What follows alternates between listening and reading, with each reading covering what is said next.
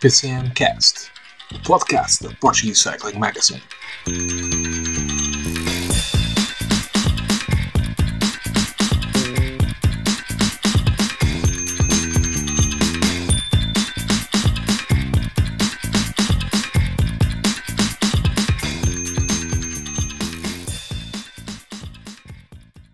Olá a todos, sejam muito bem-vindos ao PCMcast número 43 desta nossa segunda temporada. Estamos de malas aviadas, malas aviadas para o outro lado do mundo, em direção à Austrália, onde se disputam os campeonatos do mundo de ciclismo. E como já anunciamos no decorrer da semana passada, durante a prova de,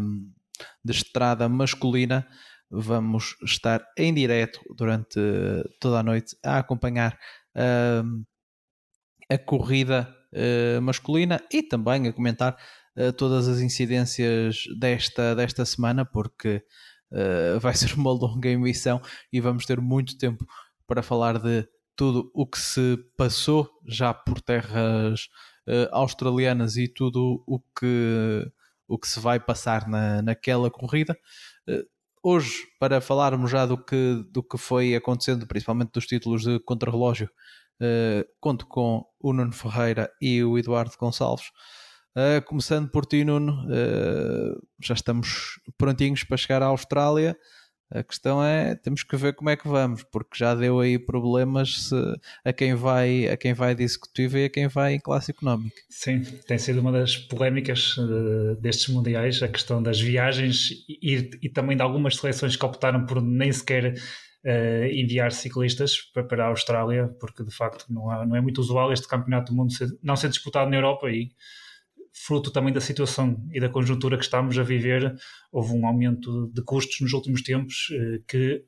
por exemplo, no ano passado seria difícil de perspectivar e tem existido aí algumas questões e algumas escolhas eh, mais ou menos polémicas. Vamos ver e vamos falar aqui no episódio sobre isso, eh, que tem sido tema aqui do, dos mundiais, não só para, para já, para esta questão aqui destas surpresa que nomeadamente tivemos aqui no, no campeonato hum, de contrarrelógio aqui do, masculino,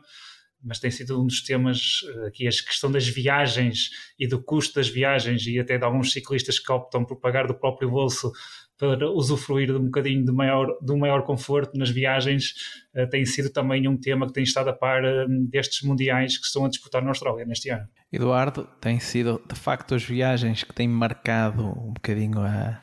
uh, esta parte inicial, mas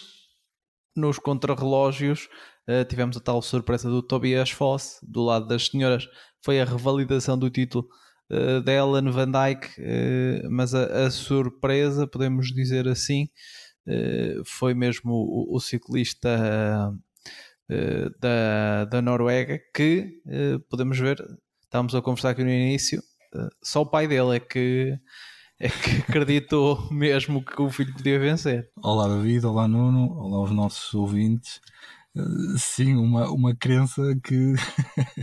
apesar de nós estávamos a falar, como disseste, que se calhar foi só mesmo o pai dele que apostou nele uh, e nem o Fosse possivelmente apostaria nele próprio, mas a verdade é que se revelou uma aposta acertadíssima. Quem diria que, que o, o Tobias Fosse uh, iria ser o vencedor desta camisola arco-íris na, na, no contrarrelógio, uh, por isso uma surpresa, uh, não deixa de ser uh, uma vitória com mérito, toda a gente achou uma surpresa gigante,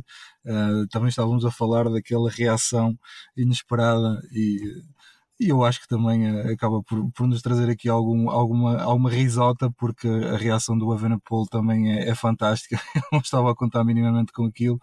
Uh, por isso, um início de campeonatos do mundo uh, que já nos trouxe uma surpresa. Vamos ver se no decorrer desta semana vamos ter mais surpresas ou não.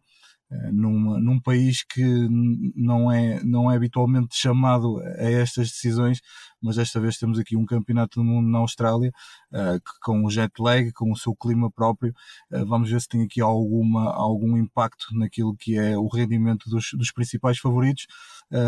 mas é uma, uma semana que, que, esperamos com, aqui com grande ansiedade porque uh, temos esse momento grande, o momento rei desta semana, na, de sábado para domingo, nessa madrugada, uh, que estamos todos ansiosos por, por acompanhar uh, com essa edição especial do, do PCM Cast em live. Uh, por isso vamos todos a caminhos da Austrália, uh, uns em classe económica, outros em classe executiva. Olha, eu com 1,93m sofro sempre da classe da classe económica. Se tivesse dinheiro quando viajava, apostaria sempre ou pagaria sempre a mais um, ehm, para ir na executiva para ter mais espaço nas pernas, porque sofro com isso. Uh, mas é um tema que, que trouxe aqui alguma, alguma controvérsia, tendo em conta aqui principalmente a situação da, da seleção feminina francesa, mas tenho a certeza que vamos vamos abordar isso uh, daqui para a frente. Um, e, e, temos aqui muito material, muito tema para, para, para, escrutinar, para escrutinar aqui ao nível dos campeonatos do mundo. Vamos então começar uh, por ordem cronológica. A primeira corrida que abriu os campeonatos do mundo foi a prova feminina do contrarrelógio, uh, com a particularidade de se fazer exatamente o mesmo percurso entre homens uh, e mulheres. Eh, uma, uma novidade para, para este campeonato do mundo e o vencedor, o vencedor ou melhor, a vencedora uh, foi uh, a campeã do mundo em título, que revalidou esse título. Ellen Van Dyke bateu Grace Brown, que esteve mesmo até à última no, no, na cadeira no trono, à espera de, de, de, ver o resultado das suas adversárias e Uh, foi por 13 segundos que perdeu para, para Ellen Van Dyke o, o título. Seria de facto uh, um sonho para ela ganhar, ganhar em casa. Foi mais ou menos a mesma distância que a Van Dyke venceu no ano passado a, a, a, Mar a Marlon Rosser, ou seja, ali na casa dos 10, este, neste caso 13 segundos, uh, para bater a Grace Brown que corria, corria em casa. Nuno, não podemos falar propriamente uma surpresa. Acho que era a maior candidata a, a vencer uh, no, dia, no dia de hoje, até por, uh, de hoje, de sábado para domingo, até porque ela venceu uh, vários contrarrelógios ao, ao, longo da, ao longo da temporada, nomeadamente o contrarrelógio do, do campeonato do campeonato nacional, que foi mais longo que ela que, que tinha feito. Ela até foi muito vocal na, eh, durante, durante o, o ano. Uh, Ellen Van Dyke foi uma das que sempre uh, lamentava que houvessem poucos uh, contrarrelógios no, no calendário do feminino. e aqui a mostrar todos os seus créditos é o terceiro título dela em, em contrarrelógio, no Campeonato do Mundo de, de Contrarrelógio, depois de ter perdido o, o, título europeu para, para a Marlon Rosser Pensou-se que poderia haver aqui uma certa rivalidade da Suíça, mas eh, ficou-se apenas pelo terceiro lugar depois do segundo do, do ano passado. Sim, depois da vitória em agosto no, nos campeonatos da Europa da Marlene Rosser, uh, se calhar aqui a Van Dijk chegava aqui a estes mundiais com não tanto favoritismo como se calhar seria expectável, visto que ela tinha sido batida pela Suíça nos campeonatos europeus. Uh, aqui, no entanto, aqui para estes contrarrelógios uh, femininos, ao contrário do, do, do, masculino, o lock, ou aqui o let de, aqui de candidatos aqui à vitória final uh, é menos alargado e a vitória, eh, na minha opinião, acaba por não ser surpreendente aqui da, da Van Dijk, porque a partir do título seria sempre disputado entre ela e a Roycer e também aqui a Grace Brown pela questão de ser australiana e de estar a correr em casa e também como há pouco o Eduardo falava a questão que está inerente aqui a estes campeonatos do mundo do jet lag, das viagens e do próprio clima, clima típico da Austrália eh, também aqui a Grace Brown teria uma excelente oportunidade para disputar um, o triunfo, tal como porque nunca a podemos excluir uh, a Van Vleuten, embora uh, também com o desgaste dela ter corrido as três grandes voltas e ter vencido as três, uh, e é certo que já foi duas vezes campeã do mundo no passado, no, mas uh, não, não partiria assim, na minha opinião, com tanto favoritismo como estas três candidatas. Como tu referias, e bem, aqui uh, Grace Brown acabou por ter aqui este papel um bocadinho ingrato, não foi? Teve tanto tempo na cadeira uh, à espera e foi mesmo no fim, aquele que perdeu para, para a Van Dyke, que acabou por ser, confirmar o, o favoritismo. Ela, ela foi sempre a, a ciclista mais forte nos, nos, nos pontos intermédios conseguiu sempre controlar ali a sua, a, a, sua vantagem, conseguiu sempre também alargar, nomeadamente para a, para a Rosser, Uh, e depois no final acabou por conseguir aqui uma vitória que face à Grace Brown foi ali muito na dúvida, ficámos sempre na, na expectativa, se nós analisarmos os, os intermédios ela, ela, acaba por perder um pouco hum, da, da vantagem que tinha entre o intermédio 2 e, e, a parte final do, do, do contrarrelógio, eh, mas no entanto eu também acho que ela foi sempre a gerir porque sabia que tinha ali 22 segundos de, de vantagem e, e foi controlando até ao final e conseguiu aqui o seu terceiro título mundial do contrarrelógio, que não é nenhuma surpresa e é bem fazer jus à temporada que ela tem feito. É certo que nós aqui no pelotão feminino uh, focámos muito, e nomeadamente aqui a Van Vleuten, ao, ao ter vencido as três grandes voltas, entre aspas, quase seca um bocadinho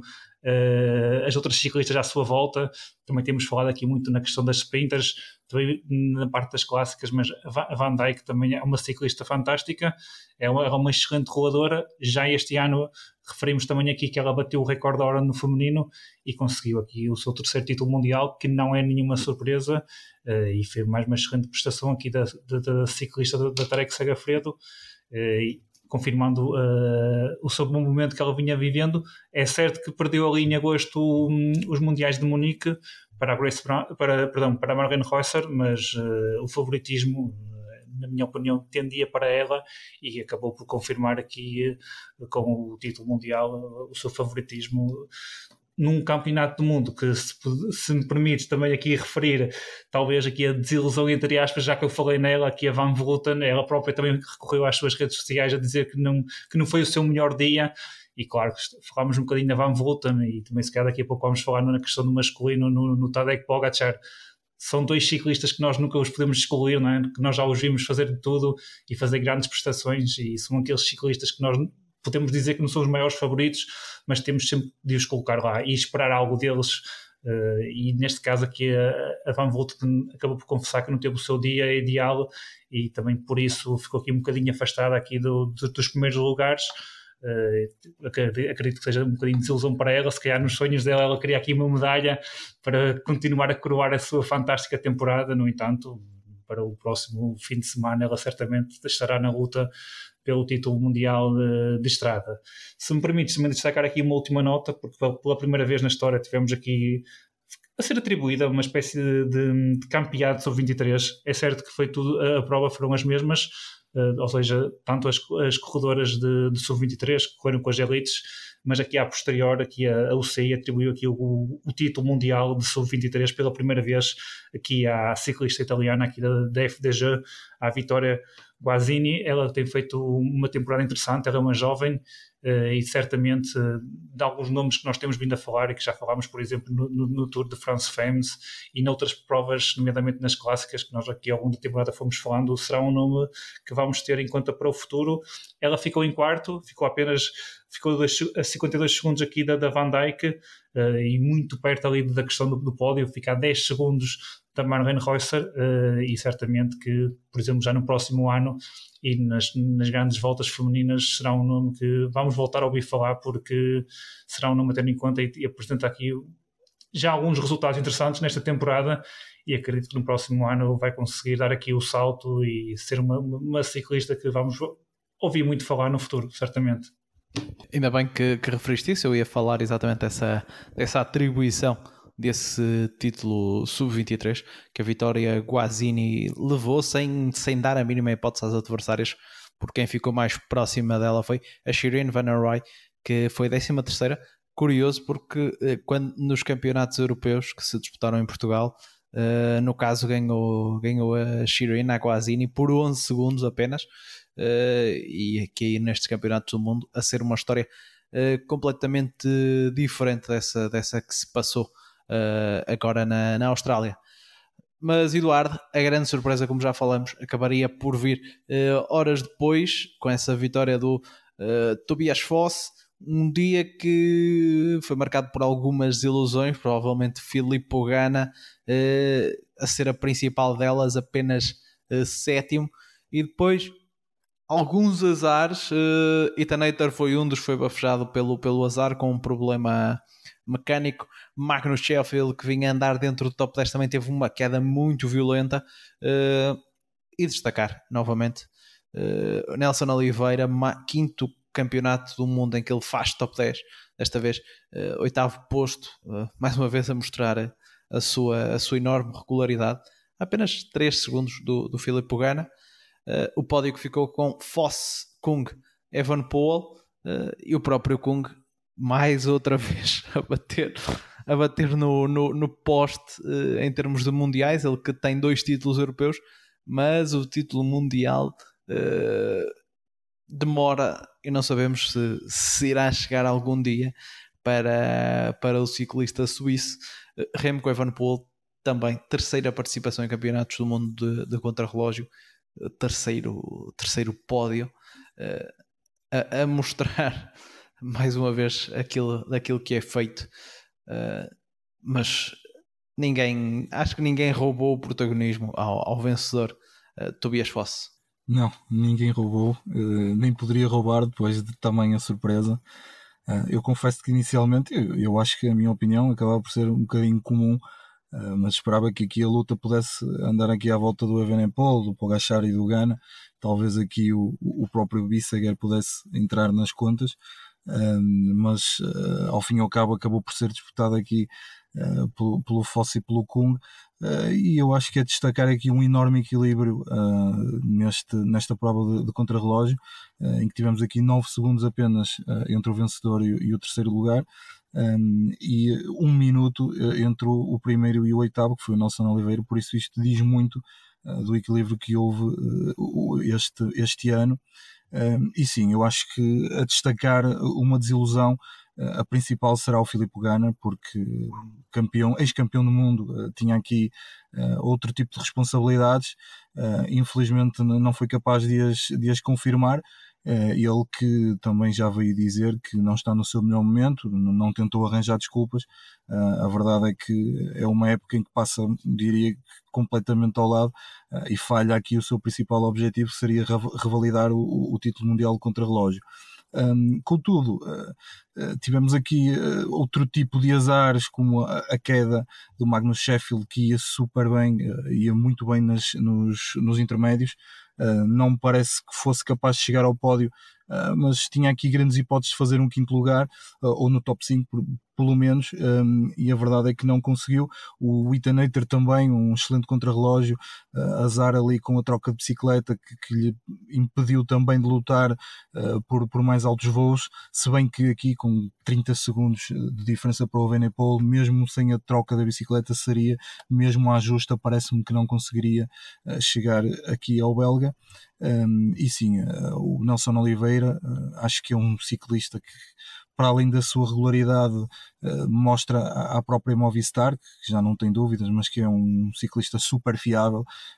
acho que uma das características que, o, que melhor o pode descrever é mesmo a fiabilidade, porque é um ciclista que, independentemente da dificuldade, dá sempre resposta. e depois de uma época desgastante, para além da que já tinha feito o ano passado, em constante trabalho para a sua equipa, nunca, nunca vira a cara a esse, a esse trabalho de, de apoio aos seus colegas. Uh, e a verdade é que chega aqui ao Mundial e, apesar do desgaste eh, de uma época inteira, uh, faz um oitavo lugar uh, assinalável. a menos de um minuto do Tobias Foss e com todos estes nomes que ainda ficaram para trás dele,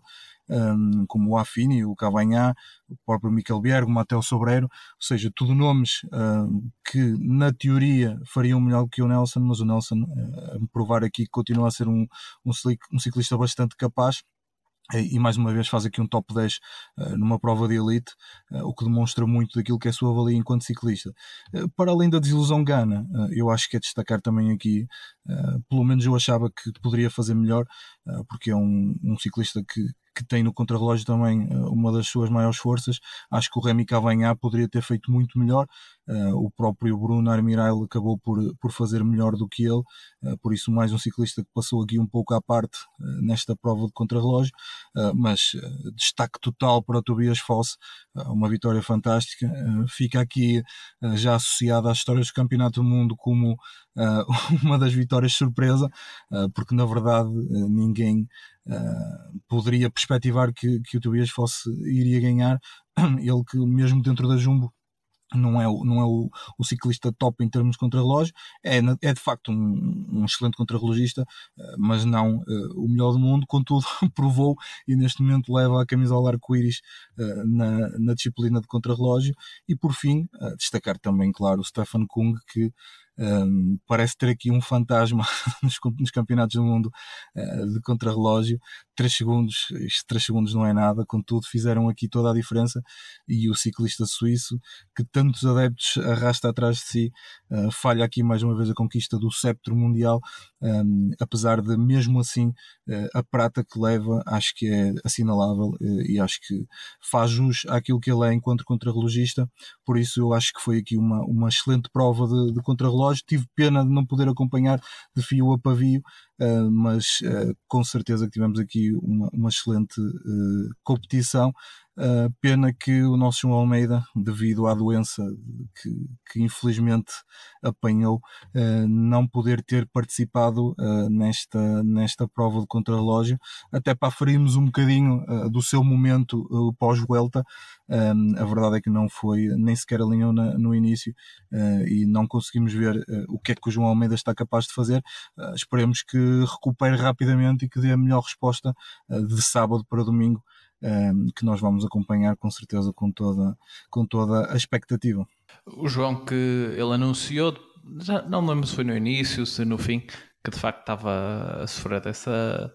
uh, tal doença. Não sei se, da forma que ele descreve, não sei se não serão uh, apenas e só efeitos do, do jet lag. Uh, esperemos que seja, que seja só isso para, para bem dele. Aliás, não, é, não é caso único, porque, por exemplo, o, um, o, uh, o ciclista espanhol de Sub-23, o, o, Ivan Romeo, hoje também, também dava conta de, de, estar mais ou menos com os mesmos, com os mesmos sintomas que aqueles que o, que o João Almeida relatou, e, e também ele chegou a partir, mas não conseguiu uh, terminar este, este campeonato, este, a prova do Campeonato do Mundo, que uh, decorreu na noite de sábado para, para segunda no Sub-23 e que cruou outro outro, outro norueguês, já vamos falar dele mais daqui a pouco, uh, mas deixa-me dar nota que não foi só o João Almeida que não partiu, uma vez que também o Luck Durbridge e o Gustav Basson uh, não partiram, até mesmo o Luck Durbridge, um corredor uh, local, acabou por, por não ir por não ir para a estrada, por isso a prova que de facto uh, pode ter havido ali algum problema, mas esperamos que não seja nenhum problema de, de maior para, para o João. Uh, Nuno, como era mais ou menos de esperar, depois desta surpresa que foi a vitória do, do Tobias Foss, uh, começaram a, a, surgir as entrevistas e surgiu a entrevista com uh, um dos diretores da, da Jumbo, o Merins Zeman. Ele destaca que ele fala desta, desta vitória do Tobias Foss como o primeiro campeão do mundo da história da Jumbo. Se bem que se nós englobarmos a Jumbo aqui uh, como herdeira da Rabobank, a Rabobank teve o Oscar Freire uh, no ano de 2004, uh, campeão do mundo pela, pela, pela equipa, mas isto é uma forma de, digamos, de de publicidade e de também agradar, agradar aos patrocinadores. Uh, e ele a falar do planeamento que, que, estava, que estava feito para o Tobias Foss, que era suposto ele ter ido correr a volta, uh, mas que alteraram, alteraram essa, essa ideia uh, para depois se focarem neste, neste campeonato do mundo. E uh, acabou por correr uh, muito bem com, com, o que, com o que fizeram uh, com, este, com este título mundial. Depois ele aproveita também para fazer um bocadinho de, de, de publicidade, a dizer que a, a Cervel vai fazer uma, uma, uma bicicleta espetacular e a marca da.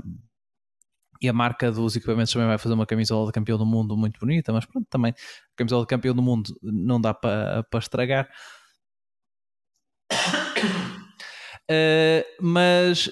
a fazer depois aqui uma comparação, a dizer que, uh, na opinião dele, o, uh, o Foss é um bocadinho ao estilo do, do, do Tom de Molay. O Tom de Molay, nos seus anos, era um dos melhores, um dos melhores contra, contra-relogistas do mundo. Uh, tanto é que ganhou uh, em 2017 o, o, Campeonato do Mundo. Uh, por isso, será que o, o Tobias Foss agora se vai converter aí em mais um do, dominador da, da, da categoria? O Tobias Foss ainda é jovem e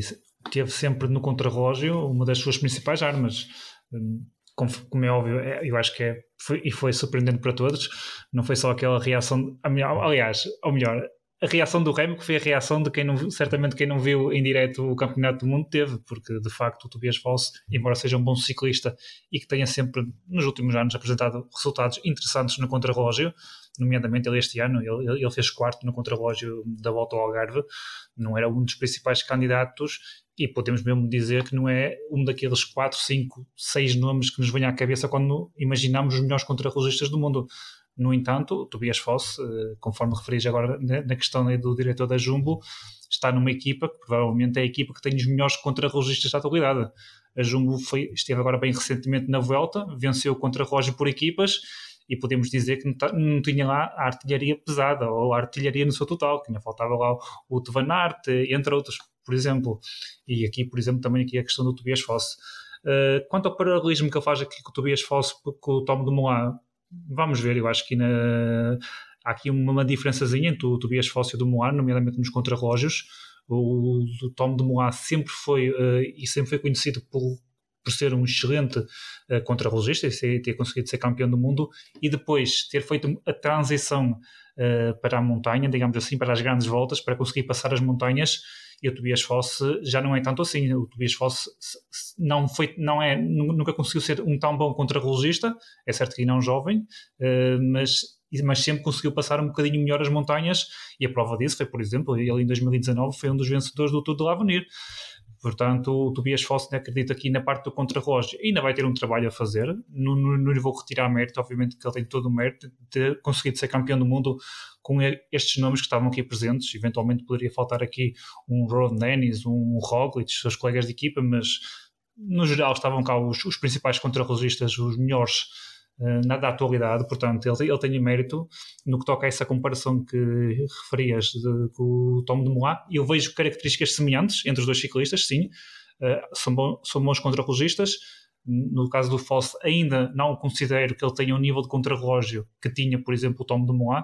mas, por exemplo, na questão da montanha, acredito que ele é muito semelhante ao Tom de Moulin e que até passa um bocadinho a montanha. Uh, o Tobias Foss teve este ano aqui um bocadinho ali a desilusão uh, do giro, eh, e eu confesso que tinha eh, eh, algumas expectativas dele poder fazer, por exemplo, um top 5 no giro. Ele vinha de fazer do ano passado um nono lugar,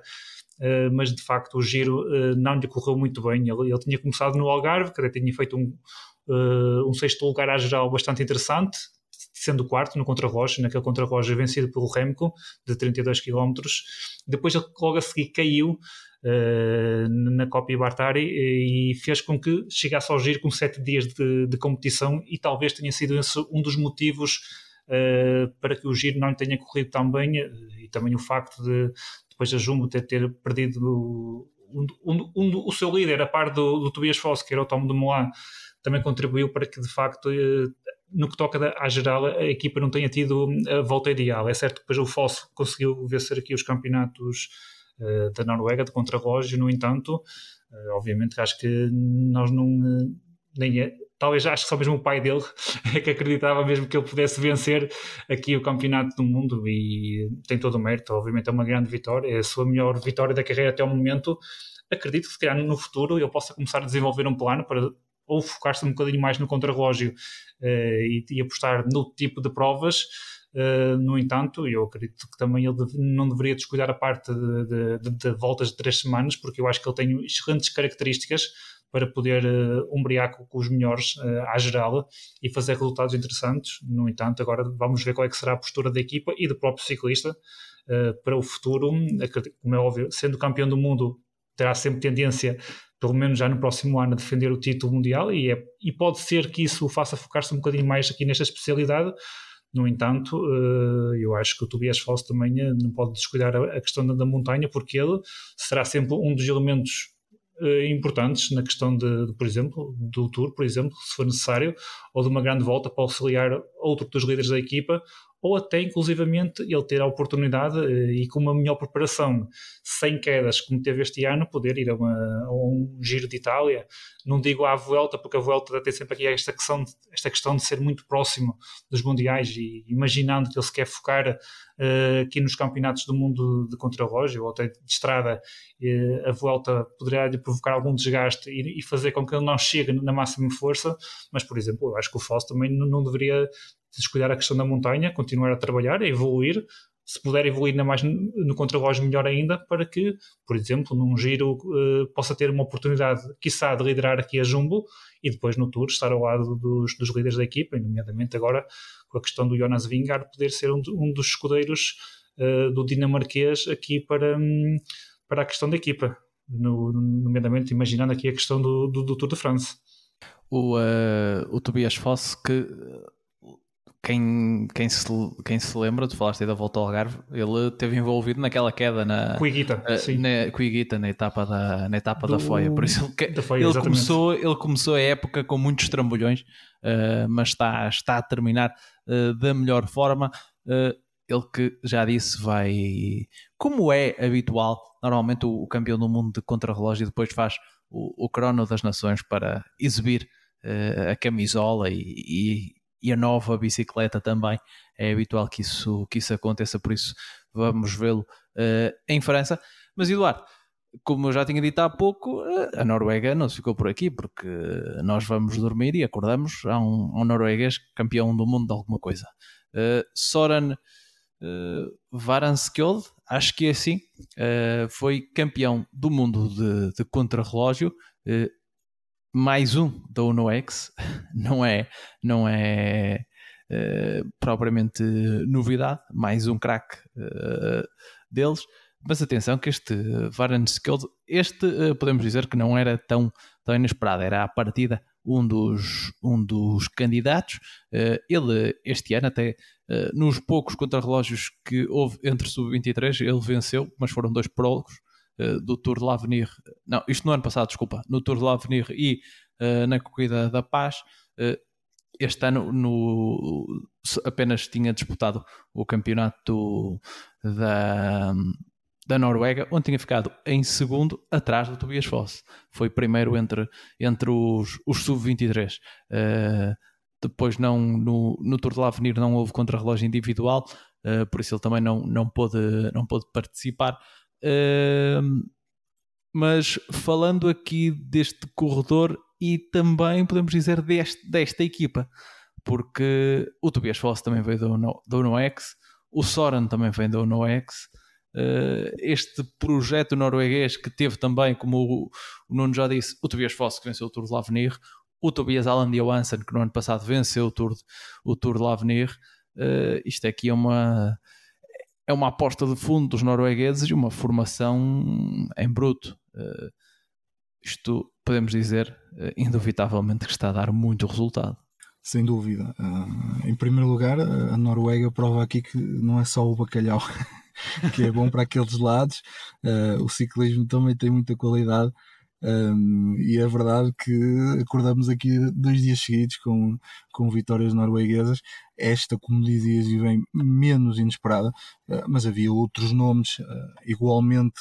favoritos. Um, e eu destacaria logo aqui logo o Alex Segart, um, o belga, uh, que era o campeão da Europa sub-23, o título conquistado aqui em julho em Portugal. Um, ciclista também de enorme valia no, no contrarrelógio. O próprio Michael Essman, o alemão da Jumbo Visma, eh, que tinha sido terceiro no Tour de l'Avenir um, e tinha sido nono no campeonato uh, de contrarrelógio alemão de elite. Um, o, o, Mick van Dijk, também, uh, da, o, o, neerlandês da Jumbo Visma, Uh, que tinha sido 11 no Campeonato dos Países Baixos de Contrarrelógio uh, e que tinha feito recentemente sétimo no, na geral da volta à Dinamarca, uh, com um 13 no Contrarrelógio logo na segunda etapa, e também quarto no prólogo da volta à Alemanha. O, o, Waiter, o também, uh, da Ineos Grenadiers, um, ehm, que, tinha, que tinha feito também, uh, tinha sido campeão do, do Giro de Sub-23, uh, era campeão britânico também de, de, de Sub-23 de contrarrelógio e tinha sido quarto no, no contrarrelógio do, do, do Tour de l'Avenir, este ano, uma competição que acabou por não terminar. Por isso havia aqui outros nomes igualmente interessantes. Acaba por, por ganhar este norueguês cujo nome tem aqui, traz aqui alguma dificuldade na sua pronúncia, contudo, não há dificuldade vamos, nenhuma. Vamos ter, vamos ter que nos habituar, parece. é, parece que sim. A verdade é que ele não terá dificuldade nenhuma em vergar esta camisola de, de campeão de sub-23 contra o relógio. Mais uma vitória para a Noruega. Uh, e é verdade que uh, deste leque de favoritos que inicialmente se perspectivavam como aqueles que poderiam lutar, apenas o, o, o Van Dijk uh, não confirmou. ele que acaba por fazer 18 1,54 deste Soren Warenskjold. Um, e sim, aquilo que tu dizes acho que é fundamental. Esta Uno X que se tem estabelecido como um projeto muito capaz, um projeto forte um projeto que perspectiva a longo prazo eh, chegar ao World Tour, eh, que tem feito eh, excelentes exibições nas provas que participa também no World Tour e tem sido também uma, uma equipa exportadora de grandes talentos um, o Tobias Fosse como grande exemplo, um nome que agora, obviamente, pelas questões que sabemos, está na Berlinda, eh, que será pronto, a principal exemplo desta capacidade exportadora de grandes ciclistas da UNOX, eh, mas eu acho que uh, o espírito desta equipa não se esgota nessa capacidade de exportar ciclistas para grandes equipas. É verdade que é um projeto completamente consolidado. Uh, é uma equipa uh, que eu diria que apaixona qualquer fã de ciclismo uh, pela, pelo seu espírito e pela forma uh, como, como aborda as suas épocas uh, e toda a juventude que faz, que faz parte desta equipa. Uh, e a verdade é que eu acho que, para além destes grandes nomes, aqueles que tu referiste também, o Johansen, por exemplo, vamos ouvir falar de outros no futuro, porque existem muitos ciclistas escandinavos nesta equipa com grande qualidade. Um, e é uma equipa que, com certeza, para além do nome de Soren Warenskjold, uh, não, será, uh, não será esquecido tão, tão rapidamente, uh, porque é uma equipa realmente com, com, com, toda, com todos os ingredientes para, para dar certo. Eu acredito um, que, sendo capazes de reter o talento e não havendo aqui Uh, constantes saídas para grandes equipas, o que é difícil, o que é difícil, é difícil aguentar uh, estes ciclistas de, de, grande qualidade, jovens ainda por cima, uh, nesta equipa uh, e, evitar que eles saiam para projetos mais fortes. Uh, mas a verdade é que se esta UNOX for capaz de reter estes talentos mais anos do que normalmente acontece, eu acho que é uma equipa que no futuro terá uma palavra a dizer aqui nas, nas provas do World Tour e quem sabe mesmo chegar a esse grande objetivo que perseguem, que está difícil para os próximos anos, mas eu acho que é uma realidade que no futuro, não próximo, mas a médio, a médio, médio longo prazo, possivelmente vamos ter aqui uma Uno X a lutar pela sua licença no World Tour. A Uno X que uh, tinha também o antigo campeão desta, desta disciplina, porque o Johan Price Peterson, que está agora no World Tour, na Brian Victorious, foi no ano passado uh, campeão do mundo e também campeão da Europa de, de, de contrarrelógio. O Noex, que é uma marca de uh, estações de combustível, ou seja, uma, uma não é, não é não é uma petrolífera porque eles pertencem a um, eles são digamos a marca low cost de uma outra de uma outra empresa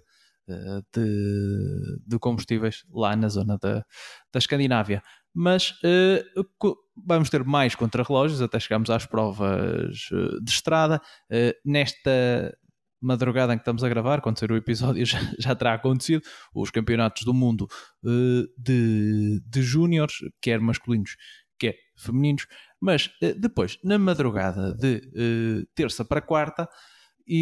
vão existir os campeonatos do mundo de, de contrarrelógio misto, uh, que é o, uma coisa assim mais engraçada na minha, na minha opinião. Eu pessoalmente uh, gosto desta, desta inovação. Gostei, gostei no ano passado, foi acho que o primeiro foi assim um bocadinho mais mais morno, por assim dizer, quando foi O primeiro foi há dois anos, uh, terá sido em 2020 uh, não, foi ou 2019. 2019. Acho que foi 2019 porque em 20 eles não eles não uh, eles não realizaram, eles fizeram uma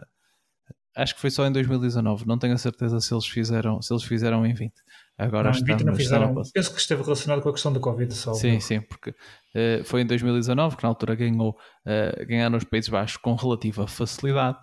eh, no ano passado ganhou a Alemanha, naquela que foi a última corrida da carreira de Tony Martin, ele fechou uh, com esse título, roubando uh, aos favoritos holandeses e agora Holanda, ou Países Baixos, melhor dizendo, vai em busca da, da vingança. Aliás, há até relatos de que a Annemiek van Vleuten terá convencido o Matthew van der Poel a vir fazer este, este contrarrelógio coletivo para uh, o, o, os Países Baixos tentarem recuperar, uh, tentarem recuperar este título. Eu diria que à partida são a equipa mais forte. Eles alinham do lado masculino com uh, Bok Molema, Matthew Van Der Poel e Dan Hall. Uh, e do lado uh, feminino apenas e só com Ellen Van Dijk, Annemiek van Vleuten e Rian Marcus. Uh, olhando aqui aos adversários, não sei, uh, Nuno, porque a Alemanha no ano passado estava, estava muito forte, mas perdeu de lá para cá Lisa Brunauer e também Tony Martin. Duas, duas referências, aliás, eles ainda não fecharam a sua, a sua equipa, mas por outro lado, temos uma Itália que no ano passado ganhou o título europeu e que este ano vem exatamente com a mesma equipa que foi, que foi campeã uh, europeia no, no, ano passado, se não me engano, se, porque eles vêm com Gana Sobrero Affini e depois do lado feminino Vittoria Guazzini, Elisa Longoborghini e Elisa uh, Cecchini. Penso que poderão, na minha opinião, ser estes os principais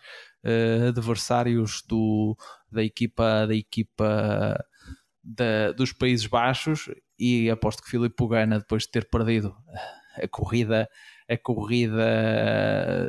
do contrarrelógio uh, vai dar tudo para, para tentar recuperar aqui um, um título de, de, campeão de campeão do mundo. Uh, não sei, olhando aqui às start lists, uh, quem mais poderá, poderá entrar nesta, nesta luta? Talvez a Suíça, que no ano passado ficou perto das medalhas, e mesmo os próprios, os próprios Estados Unidos, que fizeram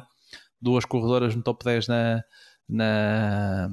na, corrida, na corrida feminina. Uh, para começar, não sei se és fã desta, desta nova dinâmica de Nuno de, do contrarrelógio uh, misto que apareceu mais de, desde 2019 uh, e como é que quem vês como maior favorito desta vez acho que, acho que este ano vai ser o ano com maior diversidade de, de participação Uh, em 2019 penso que foram mesmo muito poucas equipas, foram apenas 11. Uh, eh, no ano passado foram 13 e agora já são mais equipas que estão, que estão definidas para, para partir, se bem que alguma participação ali de formações da, da Oceania não tão fortes como são o caso da Samoa, da Nova Caledónia ou, ou do Tahiti, mas ainda assim uh, uma, uma corrida mais preenchida. Sim, uma corrida mais preenchida. Uh, perguntavas se sou fã, eu sim, eu, eu adoro a especialidade da contrarrelógio, ou seja, eu até gosto imenso, por exemplo, do contrarrelógio por equipas, uh, que este ano vimos de regresso à, à volta e, e que é uma raridade, uh, os contrarrelógios que têm sido aquela especialidade um bocadinho alvo aqui de, de um quase, entre aspas, preconceito, não é? Visto que os contrarrelógios cada vez mais têm reduzido as suas distâncias, porque fala-se na questão da, do equilíbrio, de não, não fazer grandes diferenças, e temos visto assim um bocadinho de decréscimo de contrarrelógios, o contrarrelógio por equipas praticamente desapareceu, os contrarrelógios individuais têm cada vez menos distância, eh, e obviamente sou fã. O ano passado gostei muito aqui da questão do contrarrelógio misto e conforme referias, acho que este ano vamos ter aqui um leque mais alargado de candidatos. Os dois principais favoritos, concordo contigo, aqui os Países Baixos e aqui a Itália, no entanto, acho que os Países Baixos têm aqui um bocadinho maior favoritismo, porque, na minha opinião, aqui o elenco feminino de todas estas seleções é, é aquela que é mais forte aqui na, nos Países Baixos. No entanto, não podemos também aqui descuidar aqui esses outros dois países que, conforme referias, eu concordo contigo, aqui a Suíça, porque a Suíça, aqui à partida, aqui na start list, vai levar o Kung, por exemplo, e o Bissiger, uh, para além da questão do feminino, levar a Marlene Russer, uh, e depois também, em princípio, poderá levar aqui o, o, o Schmid, que também é um ciclista que anda bem no contrarrelógio, e depois aqui os Estados Unidos, com as suas contrarrelogistas femininas que também andam bem e andaram bem, fizeram aqui dois top 10 aqui na,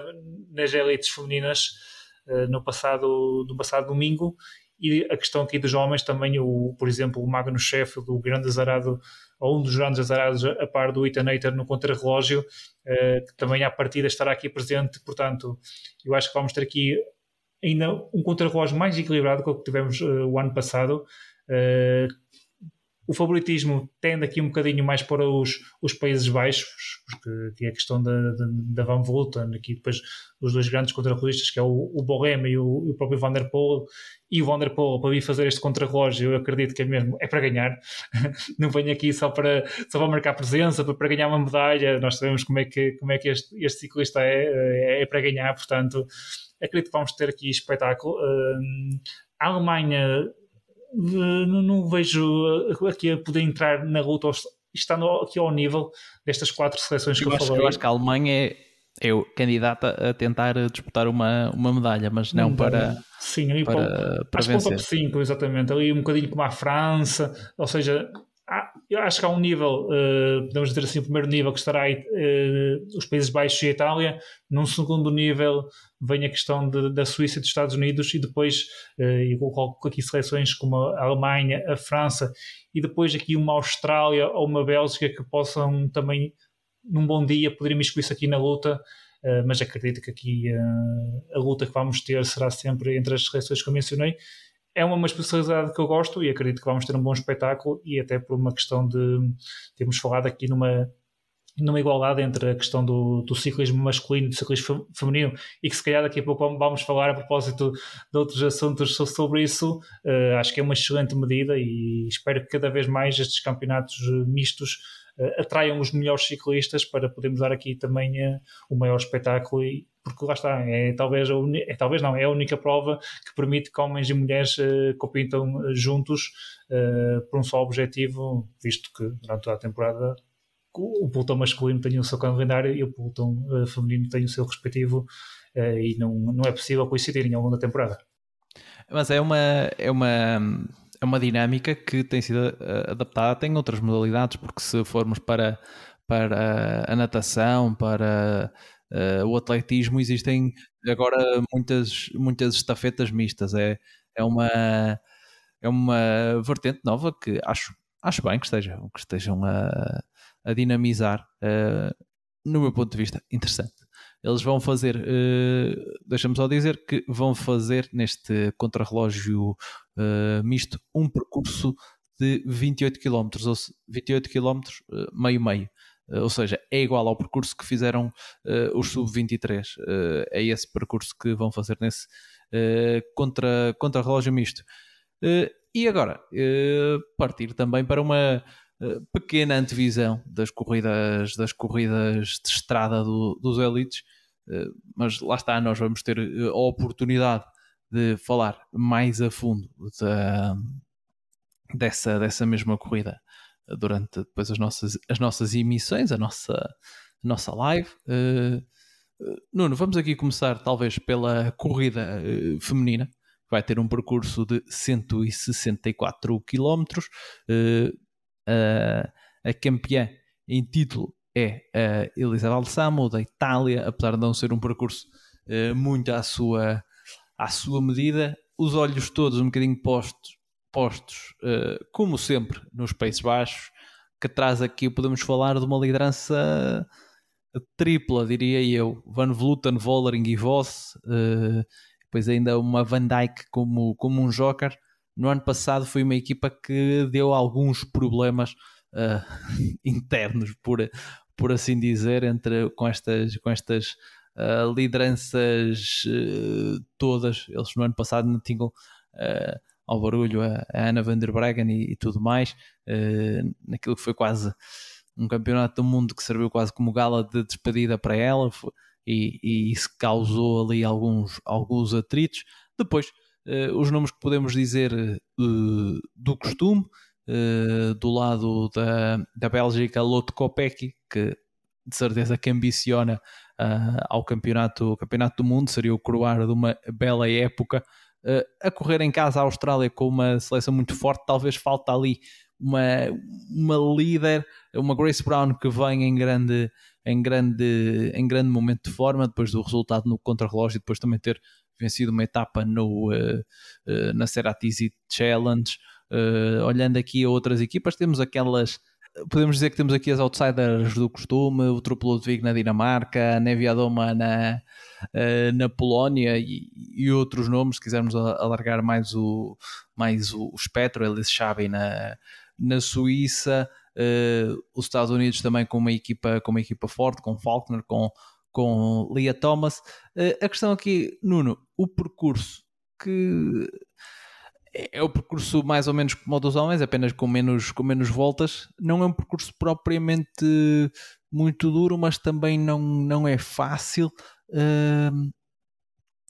não sei o que esperar. Achas que, uh, por exemplo, a Itália vai tentar controlar uh, porque tem Elisa, Elisa Balsamo e sem uma Lorena Vives presente, ela é uh, a favorita se, se chegar ao sprint. e temos do outro lado os Países Baixos que são os mais, digamos, os mais fortes, ou com uma equipa que se apresenta como a mais forte para tentar quebrar com, com a corrida. pode ser uma luta entre aquelas que ainda agora estávamos a falar, para, para o contrarrelógio coletivo, uh, são outra vez estas, estas duas equipas a apresentarem-se como, como as mais fortes, talvez para, para disputarem, apesar de haverem aqui outras, outras seleções de, de, de qualidade, como já falamos. Mas acreditas mais uma vez nesta guerra, uh, uh, Países Baixos e, e Itália? Sim, aqui nos campeonatos do mundo sabemos que por serem provas de um dia, tudo pode acontecer, mas olhando aqui aos blocos, aqui o bloco da Itália e o bloco aqui dos Países Baixos, nós analisarmos e até tendo em conta a história e a temporada, atrevo-me a concordar contigo e que vamos ter aqui uh, dois blocos, talvez, eu acredito que mais a questão da Itália, por ser uh, a nação campeã do mundo, possa assumir um pouco as despesas no pelotão. Uh, e nós sabemos que os Países Baixos têm sempre a tradição de ter sempre uma, uma, uma, uma ciclista em fuga, ter sempre uma postura ofensiva aqui nestas corridas femininas. E eu creio que a Itália terá tendência a tentar gerir mais a corrida no pelotão, uh, porque não é só a questão da Balsamo, uh, a Itália tem aqui um bloco, se nós analisarmos aqui as ciclistas, bastante interessante, com a questão da Loma Borghini, a Silvia Persico, a Marta Bastianelli, para trabalharem e para poder responder e controlar a corrida, tem aqui um bloco bastante interessante. e depois, claro, aqui os Países Baixos, que com as três, quatro uh, corredoras que nós podemos aqui referir aqui os nomes delas, e se chegarmos ao final de, da corrida e, e vimos que uma delas foi campeã do mundo, ninguém vai ficar surpreendido. Portanto, o que eu vejo aqui é um, um, equilíbrio, se calhar possivelmente dos campeonatos do mundo mais equilibrados, até por esses nomes que tu uh, referiste, porque há, há, outras nações que não tendo tantas ciclistas e tantos elementos, no entanto, têm duas, três corredoras bastante interessantes. Uh, acredito que vão ser uns campeonatos do mundo possivelmente dos mais abertos, embora eu esteja aqui a referir e, e, seja tentado a concordar que será muito a questão da Itália, dos Países Baixos e eventualmente aqui a, a questão da Bélgica, embora depois aqui naquelas rampas, uh, embora seja a subida curta, uh, não sei até que ponto a Copec com, com, com, o número de passagens no circuito poderá quebrar ou não, mas para a questão aqui do, do título, uh, coloca aqui o bloco da Itália e o bloco dos Países Baixos um bocadinho acima dos outros. No entanto, uh, esses vários ciclistas e esses vários blocos que tu referiste de outras nações poderão ter aqui uma palavra a dizer. Agora, o, o que eu perspectivo é um, mais uns excelentes campeonatos do mundo. Tenho quase a certeza que vão ser provavelmente dos mais espetaculares há a questão, uh, se nos lembrarmos do que aconteceu ano passado de, dos Países Baixos e aquela confusão que houve, e poderá aqui a Itália ou outra nação aproveitar isso. Eu acredito que este ano, até pela, pela polémica que isso causou, uh, elas este ano não vão permitir que isso aconteça, uh, até porque eu acho que aqui a questão de é que, é que no ano passado deu polémica nos Jogos Olímpicos e depois no, no Mundial. Foi, foi em duas. A questão da Ana Van der Bergen e aqui a Van Vleuten. havia aqui esta, estas questões entre elas e depois a questão da equipa não ter, não ter funcionado. E se, ele, e se há coisa que nós sempre vimos nos Países Baixos, seja campeonatos do mundo, campeonatos europeus ou Jogos Olímpicos, elas sempre correram bem como equipas, com um plano muito forte para este tipo de provas e por isso é que elas quase sempre vencem. Uh, aqui nós andamos aqui à seleção, vemos aqui a Demi Vollering, já nem vou falar na Van Vleuten e na Marianne Voss, e por exemplo a Ellen Van Dijk, que embora uh, não, não parta com favoritismo e não tenha o favoritismo que tinha no contrarrelógio, uh, aqui é um bocadinho uma outsider dentro da seleção, mas analisando aqui, aqui o plantel, aqui a start list que em princípio uh, vamos ter no, no, fim de semana de sábado para domingo, de sexta para, para sábado, portanto eu sou tentado a concordar que, eh, que é o bloco do, dos Países Baixos e o bloco da Itália são os principais candidatos aqui a poderem comandar a corrida e depois definirem aqui os ritmos e a estratégia que pretendem. No entanto, as ciclistas, nomeadamente aqui da, da, da, questão da Bélgica, até a própria Espanha, como a Mavi Garcia, vamos ver o que é que a Mavi Garcia poderá fazer ou não não a coloco como favoritismo como, como estas seleções que agora referi, no entanto, também poderão ser outros nomes que temos em consideração, tal como a própria França e, e a Austrália correndo em casa também uh, poderá ter aqui também uma palavra a dizer, também tem aqui um bloco interessante, não ao nível destes que referi, mas também, uh, também poderá ter, ter, aqui uma palavra a, discutir, a, dizer na discussão pelas medalhas. O que eu tenho a certeza é que eu acho que vamos ter provavelmente um dos melhores campeonatos do mundo femininos indo de encontro um bocadinho a esta evolução uh, que, que, estamos a assistir no ciclismo feminino, uh, com uma maior espetacularidade, uh, para além daquela que já íamos tendo nos outros anos, e onde aqui este ano há muita incerteza, porque eu acredito que, embora haja estes dois blocos fortes, eu não ficaria escandalizado se vir aqui 10, 15 nomes que possam ser apontados aqui ao pódio e a um possível título mundial embora uns sejam mais favoritos que outros, mas no entanto eu acredito que haja aqui um, um, um leque largado de ciclistas que podem discutir, pela, discutir a vitória e uh, a questão de eu acho que ali aquelas subidas uh, poderá ser sem dúvida alguma não que a subida em si seja uma subida muito longa, que não é uma subida de um quilómetro, mas ali as percentagens que nós temos aí, aquela percentagem ali durinha de, na casa dos 13,5% uh, que vamos ter ali, nomeadamente na primeira metade, eu acredito que possa ditar uh, as diferenças e, nomeadamente, na parte final, quando os blocos já não existirem, uh, partir daí o, ataque decisivo para, para a vitória final. Oh, mas eu agora quero-te fazer uma, uma provocação. Eu não sei se te lembras dos Mundiais de uh, eh, 2019, que foi no Reino Unido. Acho que já não duvido. Desculpa. Mas pronto, mas eu vou, mas eu vou te relembrar, mas eu vou okay. te relembrar o que é que aconteceu. Foi aqueles em que ganhou o Pedersen do lado, do lado sim, masculino. sim. Uh, do lado feminino, a corrida tinha aos 40 km uma subida mais ou menos longa. Uh, no caso até era menos longa que esta, era apenas 3 km. E a Van Vleuten arrancou aí e foi ser campeã do mundo. Achas que, uh, e sabemos que o pelotão feminino é um bocadinho mais o fosso entre as melhores e as, eh, e, e, as piores, não tão boas, é um bocado mais alargado. E nós já vimos este ano a Van Vleuten, nomeadamente na volta à França, que nem vimos a etapa toda, ela atacar quase desde o início. Achas que vai haver logo tensão naquela primeira subida, na subida do Monte Kira, que é, que é, uma, que é a subida mais dura e que uh, quem é mais trepador, apesar de não ser uma subida uh, é uma subida longa, mas que as percentagens mais duras até estão logo no início. Achas que pode haver ali um convite? Eu estou a pensar na Van Vleuten porque é normalmente ela quem gosta de fazer estas coisas. Mas eu até, até, eu até dizia a nossa campeã olímpica, a Kizarnoffer, ela se calhar vai, vai tentar ir para a fuga. mas eu estou em querer que logo nessa subida, que logo nessa subida vão existir movimentações. Não sei se, não sei se uh, movimentações decisivas ou tudo mais, uh, mas pode ser uh, uma, uma forma, por exemplo, de deixar, deixar para trás seleções as corredoras mais rápidas, nomeadamente pensando na Balsam e na Kopecky, que são aquelas que se apresentam, na minha opinião, como maiores candidatas da corrida se a corrida for, eh, for para um eventual sprint. Uh, achas, que, achas que vão tentar desde logo acelerar nessa, nessa fase? Sim, é possível que tanto os Países Baixos, eh, nomeadamente, eh, como a Itália, mas mais até os Países Baixos, que tenham visto que é uma forma de correr que hum, eles já, vem, já trazem de outros anos, possam já ali nessa subida, David,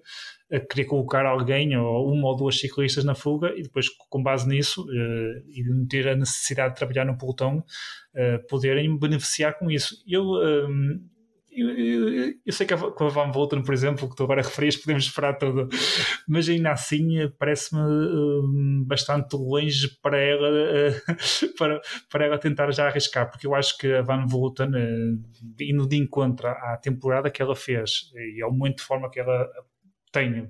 é certo que fez agora no contrarrelógio, não foi o, o seu melhor contrarrelógio, certamente, mas não é, não é isso que eu acho que vai interferir na questão de, aqui da, da prova de linha e de estrada. Portanto, eu, eu acho que a Van Volta não vai acabar por, na minha opinião, imaginando a questão da Van Volta, uh, por, por, optar por aqui para depois as subidas que vamos ter aqui de um, de, de um quilómetro, que é esta subida que tem uma média de 8%, 8% uh, do circuito que vamos ter, uh, numa dessas subidas, numa dessas passagens, por esse circuito, aí sim ela fazer a diferença. No entanto, a questão que tu referes de, na primeira dificuldade montanhosa que vamos ter, antes da entrada no circuito, alguma equipa ter a estratégia de colocar alguém na frente, eu acho que para os Países Baixos uh, tenho quase a certeza que elas vão tentar colocar nessa, nessa subida pelo menos uma a duas ciclistas na frente, porque é uma seleção que nós estamos habituados a ver essa forma de correr, de, ter sempre alguém colocado nas fugas. Se nós tivemos a acompanhar no passado os campeonatos da Europa e do mundo, uh, eles gostam sempre de colocar alguém nas, na fuga e poderá ser essa uma estratégia muito bem pensada, visto que têm uma excelente seleção e têm corredoras para isso, passando a responsabilidade do trabalho no pelotão para outras nações e isso fazendo com que essas mesmas nações se vão enfraquecendo e perdendo corredoras ao longo da prova para depois na, nas fases mais duras, numa dessas passagens por essa dificuldade, ou até mesmo na descida, mas eu acredito sempre que souber diferença está mais na questão, na questão de, das subidas, porque olhando aqui às principais candidatas de, daqui da questão da Holanda, imaginando a Van Vleuten sem, sem dúvida alguma, que será na questão da subida. Se depois quiserem deixar isto para um, um sprint mais final, também há aqui a questão da, da Marianne Voss, mas respondendo à tua questão, eu acho que nesta primeira subida eu vejo mais o interesse eh, das principais nações, nomeadamente aqui falando do, dos Países Baixos, de colocar uma ciclista ou duas uh, na frente como estratégia para obrigar outras nações a assumir a perseguição cá atrás e depois, uh, neste caso, a Van Vleuten, uh, só mais na fase de, aqui do circuito, a tentar fazer a diferença, porque eu também imagino que a Van Vleuten vai estar um bocadinho marcada pelas rivais. É certo que eu estou a referir isto, e também já acreditávamos nisso, que se calhar que no, que no Tour nós sabíamos que ela ia tentar vencer o Tour e que ia arrancar possivelmente de cedo para vencer, e acredito que as rivais estivessem de sobreaviso, mas também conforme tu referias, eu tenho que te dar razão, se a Van voltam a arrancar e se fizer uma daquelas arrancadas que nós já estamos habituados a ver, não é fácil responder. Uh, idealizar a estratégia para podermos responder, uh, até é possível idealizar, mas depois responder é tudo uma questão de pernas e nós sabemos bem no que toca a pernas no pelotão feminino a Van Vleuten, temos que ser sinceros eh, comparado com as outras ciclistas com este tipo de dificuldades é um caso à parte é, é superior às rivais e uh, imaginando que ela possa querer já mexer aqui, acompanhá-la não é fácil. No entanto, uh, eu antevejo uma Van Volta mais resguardada e só depois na, ali na mais, na, no circuito final, ali duas, três, o que seja, na última passagem, embora a Van Volta gosta, gosta, não gosta de deixar as coisas para o fim, uh, resolver e poder, no caso dela,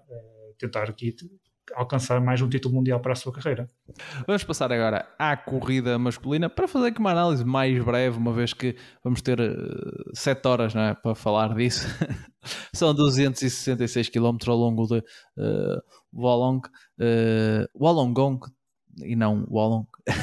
assim é que está certo, uh, com um perfil uh, mais ou menos do mesmo estilo que, que falamos ainda há pouco para, para a corrida feminina, apenas um pouco mais um pouco mais uh, longo, porque fazem mais voltas àquele segundo circuito do uh, Mount Pleasant, uh, fazem 11 voltas, se não me engano, exatamente, 11 voltas, com, também com a subida do, do Monte Kira a abrir as hostilidades, e depois fazem o, o Monte Pleasant. Eduardo, aqui temos Julien Lafilippe a defender o título. Uh, muitos olhos postos na seleção da Bélgica com Evan Powell e o Van Aert. Depois surgem aqui vários, vários nomes que, que podemos, que podemos apontar. A Dinamarca que não traz o Mats Pedersen, mas continua aqui com uma, com uma seleção muito forte, com, com uh, o Magnus Kort, o Fuglsang. Uh, Itália também, uh, falta-lhe talvez aqui um grande nome, mas vai, vai correr por fora, podemos dizer assim, com, com o Bettiol talvez aqui como, como chefe de fila. Portugal, que como já falamos, traz os irmãos Oliveira, Nelson Oliveira, Nelson Oliveira, não pertence aos irmãos Oliveira, os irmãos Oliveira são o Ivo e o Rui, e, uh, e, João Almeida como, como uh, chefe de fila. Uh, depois temos uma, uma Espanha que, como, como já comentamos algumas vezes durante este, este podcast, sofreu para formar esta equipa. Ainda assim aparece aqui com Marc Soler e Ivan Garcia Cortina, que foi uma, uma novidade de última hora. A Eslovénia, que vem, claro, com uh, Tadej Pogacar e volta uh, destacando talvez aquele último grande favorito, os Países Baixos com uh, Matthew Van Der Poel. Uma start list ainda assim de qualidade, mas que se nota um pouco marcada por aquilo que já falamos, a questão dos, dos corredores, de alguns corredores não, não, uh, não irem, serem por ser por questões eh, financeiras e, e digamos eh, também de logística ou também por imposição de, das equipas que estão nesta batalha contra, contra a descida. Uh, Deixa-me só antes passar-te a palavra, destacar também a equipa da casa que tem o, o Michael Matthews e, e, está aqui muito bem uh, secundado por nomes como o, o Jai Hindley, o, o Luke Plapp uh, e também o, o, outros como o Ben O'Connor, tudo nomes de, de grande valia que tentam aqui com o Matthews conquistar um campeonato a correr em casa. Apesar, como eu estava a dizer, uh, Eduardo, apesar de alguns nomes que, que falham por conta dessa, dessa, dessas questões todas, dessa questão financeira, dessa questão logística, dessa questão das equipas que lutam pela manutenção, podemos dizer que os grandes nomes das, das clássicas uh, estão aqui todos nesta, nesta, nesta corrida está o vencedor. Deixa, em termos de monumentos, tens o vencedor da, da Liège-Bastogne-Liège, tens o vencedor do, uh, do Paris-Roubaix, também está, uh, o, o, o Van Barle, mas está mais como, como gregário, o Matthew Van Der Poel, que foi o vencedor do, do, do Tour de Flandres, por isso está aqui praticamente toda, toda a gente grande toda a gente grande das, das clássicas. Uh, não está o vencedor da, da, da Milan San Remo, Matei Moritz, mas uh, por outro lado, a equipa, como já dissemos, tem o Pogacar. Estão aqui os ingredientes todos para uma grande corrida. Todos. Acho que vamos ter uma, uma excelente corrida. Uh, estou com enormes perspectivas. Aliás, eu acho que, como todos nós, um, temos aqui os grandes nomes do ciclismo, independentemente, independentemente dessa questão financeira e etc. Mas eu acho que os melhores estão aqui, como tu disseste, um, uma corrida típica de campeonato do mundo, uma corrida de um dia que tanto pode confirmar o favoritismo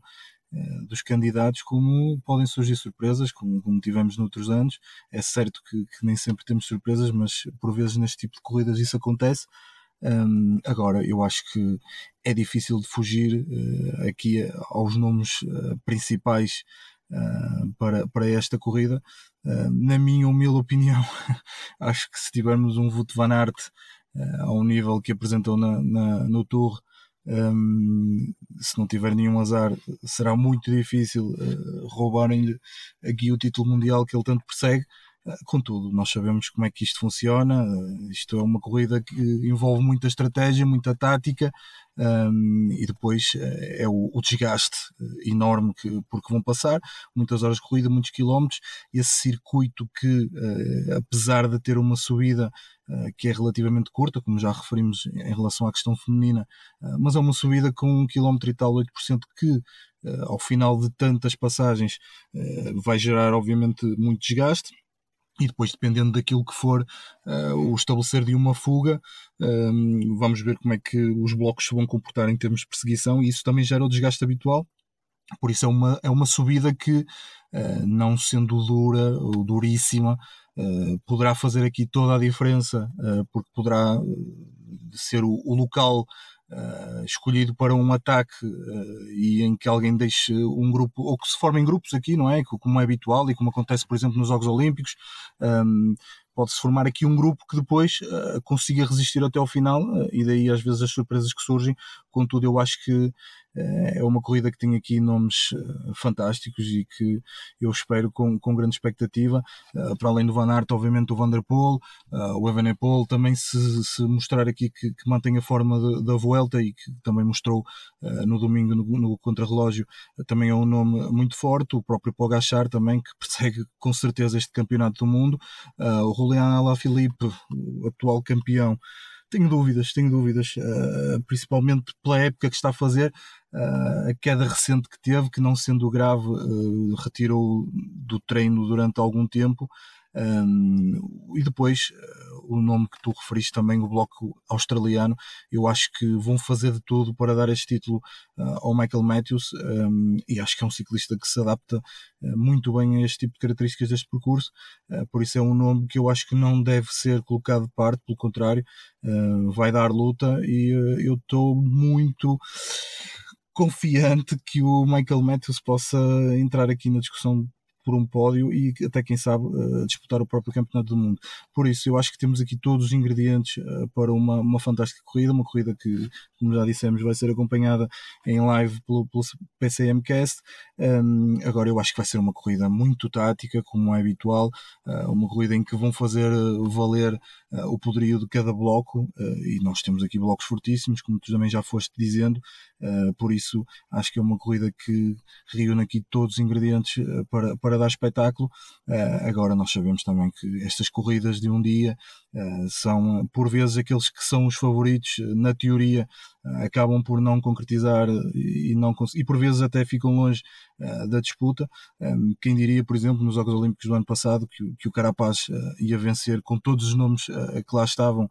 e com o Pogachar em super forma. por isso eu acho que vamos ter aqui uma corrida eh, muito disputada, uma corrida eh, com, eh, com todos, todos não, porque, porque seria um exagero, mas com os melhores nomes do pelotão internacional uh, a disputarem. Vamos ver o que é que o Bloco Português também uh, poderá fazer. Uh, perspectiva também para ver se realmente o João Almeida recupera deste problema que teve, se efetivamente foi só um efeito do jet lag eh, de que forma é que aqui o trio dos Oliveiras eh, o vai apoiar eh, nesta aventura. Sabemos que é sempre difícil para um português com um bloco tão curto, quando comparado com as grandes potências que levam 7, 8 ciclistas, mas a verdade é que já fomos capazes de, de a vencer em 2013 com o Rui, e acho que a partir daí acabou-se por se criar aqui uma responsabilidade nos campeonatos do mundo para, para a seleção nacional eh, e eu espero que estejam à altura eh, desses pergaminhos eh, para darem correspondência e sequência à história, se bem que nos últimos anos as coisas não têm corrido muito bem, mas estou também aqui com algumas perspectivas para a seleção nacional. E depois esperar aqui também que outros nomes uh, que não estejam aqui numa primeira linha de, de candidatos também possam aparecer uh, para disputar a corrida. Um, porque eu acho que uh, eu, eu fico sempre contente que uh, eu sei que acaba por ser um contrassenso uh, porque nós gostamos sempre de ver os, os, favoritos a ganhar, mas eu gosto muito que nos Mundiais e que nos Jogos Olímpicos apareçam aqui aquelas surpresas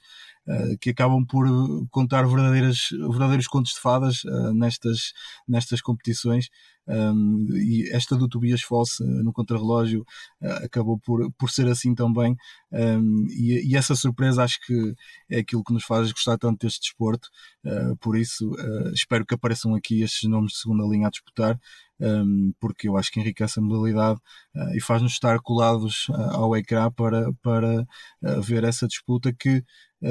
para além de muito tática, que eu acho que vai ser muito tática, acho muito difícil que venha a ser discutida num, num, bloco ou sprint, porque nós sabemos que nestas provas muito dificilmente isso acontece, por isso os sprinters terão aqui alguma dificuldade. Também não há muitos, é verdade, mas nomes como o Van Aert e o Van der Poel acho que têm nesta prova, são os olhos deles. Esta prova é realmente encaixam-se perfeitamente nas suas características. vamos ver se o Van der Poel se, se dá, se dá sequência àquilo que fez na época, não tanto na volta à França, em que teve dificuldade dificuldades uh, e vamos ver o que é que o Van Aert também é capaz de fazer, porque estando no seu melhor momento, uh, não havendo problemas no bloco da Bélgica, que já sabemos que existiram no passado, uh, mas estando ultrapassados, como se diz, acho que o Van der Poel tem, tem, todo, tem tudo aquilo que é necessário para, para, para ser campeão do mundo. Nuno, aqui o, o Eduardo uh, entregar o favoritismo quase todo a Van der, uh, ao Van Aert e também ao Van der Poel, mas nos lembrarmos, no ano passado eles também eram os favoritos e o Alá Filipe aproveitou que, que os holofotes não estavam sobre ele e revalidou o título.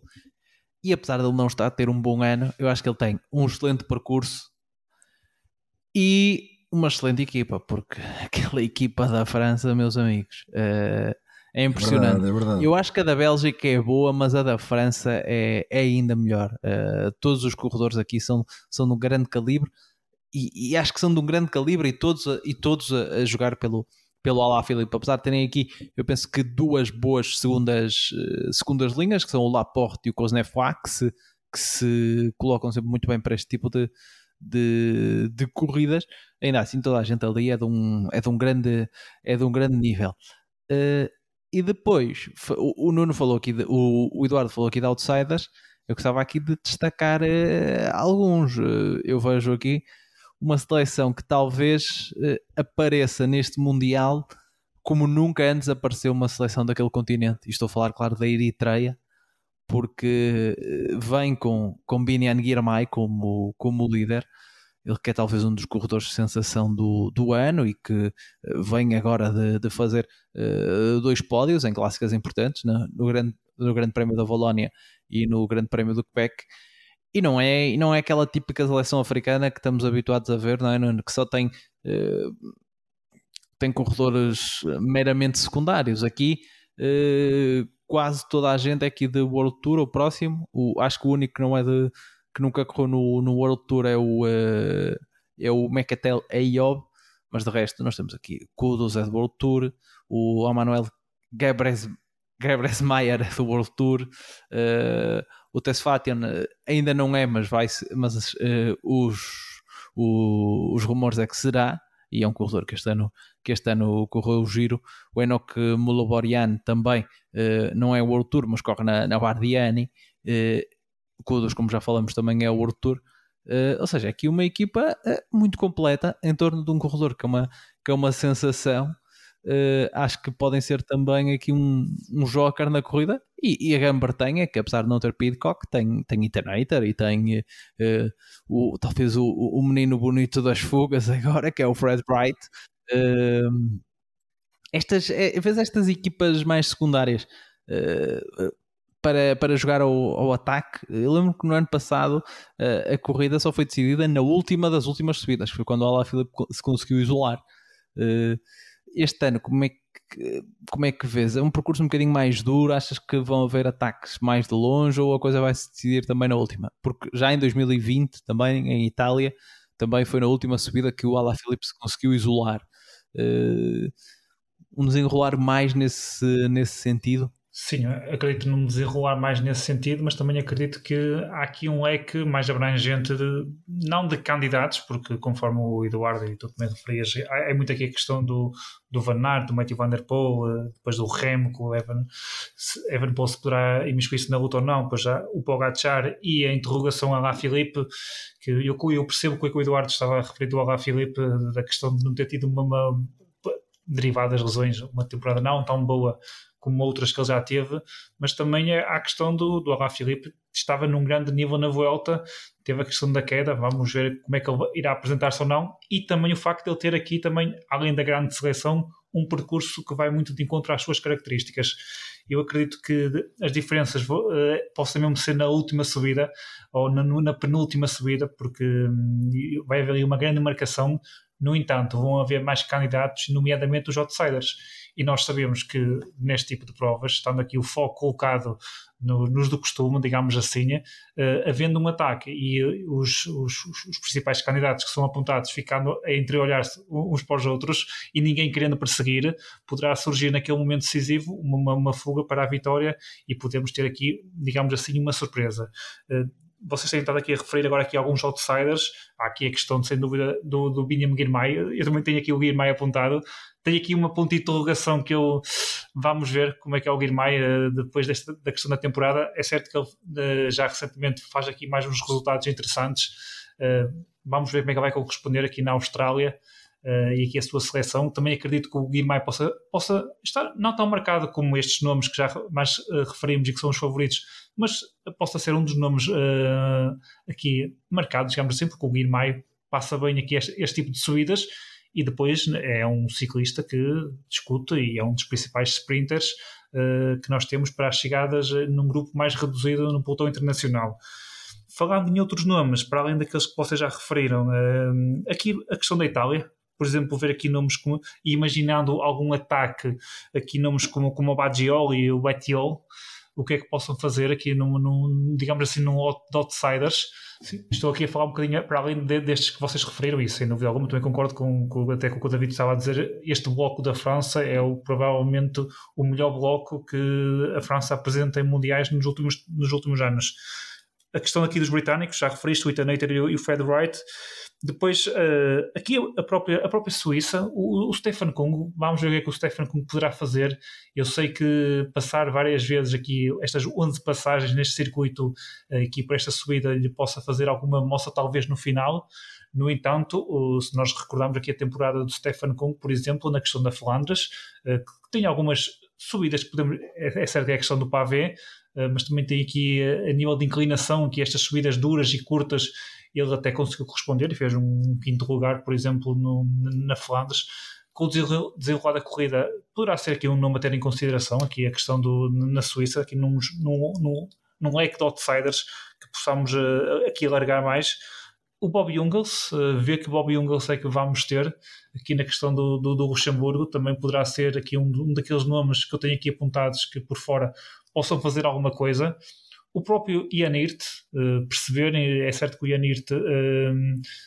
chega aqui algo cansado da temporada que, que, teve, mas tem aqui um perfil que também poderá ir de encontrar as suas, as suas características e não estando aqui com, com os holofotes uh, de, de, favoritismo, poderá ter aqui alguma liberdade para poder mexer na corrida.